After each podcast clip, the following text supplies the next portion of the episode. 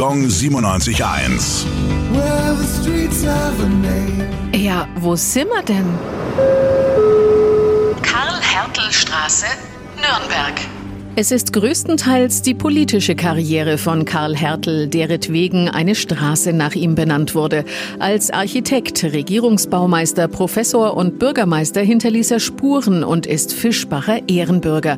Aber die Herzen der Stadt gewann er in 155 Fußballspielen für den Club, in denen er als Kapitän entscheidend dazu beitrug, den ersten FC Nürnberg zu der bayerischen Spitzenmannschaft zu formen. Nach seiner aktiven Fußballerkarriere Karriere fungierte er außerdem noch über 30 Jahre lang als Leiter der Tennisabteilung und war sogar künstlerisch aktiv, als Musiker, Maler und vor allem als Bildhauer. Gong 97.1.